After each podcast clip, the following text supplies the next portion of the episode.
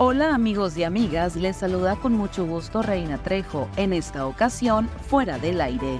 Estas son las cinco notas que debes saber antes de salir de casa. Se registró un accidente en la carretera Navojoa-Obregón a la altura de fundición en el kilómetro 180. Las autoridades informan que fue un tráiler el que se volcó cargado con aguacate y se encuentra una persona fallecida. La Comisión Federal para la Protección contra Riesgos Sanitarios informó que se suspendió temporalmente a una empresa procesadora de melones ubicada en el estado de Sonora. A través de un comunicado, la dependencia explicó que se debió a un brote de salmonela. El alcalde de Navojoa entregó una ambulancia al cuerpo de bomberos la cual está equipada para atender a personas con casos de trauma por accidente y de cardio.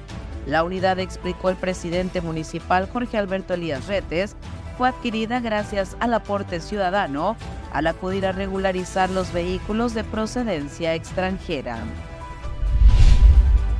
Para ofrecer una mayor vigilancia a quienes efectúen sus compras navideñas en el área centro de la ciudad, la Comisaría de Seguridad Pública de Navojoa puso en marcha un programa especial de vigilancia. Esto se implementa ante el interés de las autoridades de evitar situaciones que afecten la economía de las familias. La mesa directiva de la Diputación Permanente se declaró formalmente instalada para fungir durante este primer periodo de sesiones extraordinarias que concluye el 31 de enero de 2024. En esta sesión de instalación que se dio en curso a la correspondencia recibida, 14 y 15 del presente, estuvieron las diputadas Claudia Zulema Burs, presidenta, Beatriz Cota Ponce como vicepresidenta y María de Jesús como secretaria. Que tengas un maravilloso día.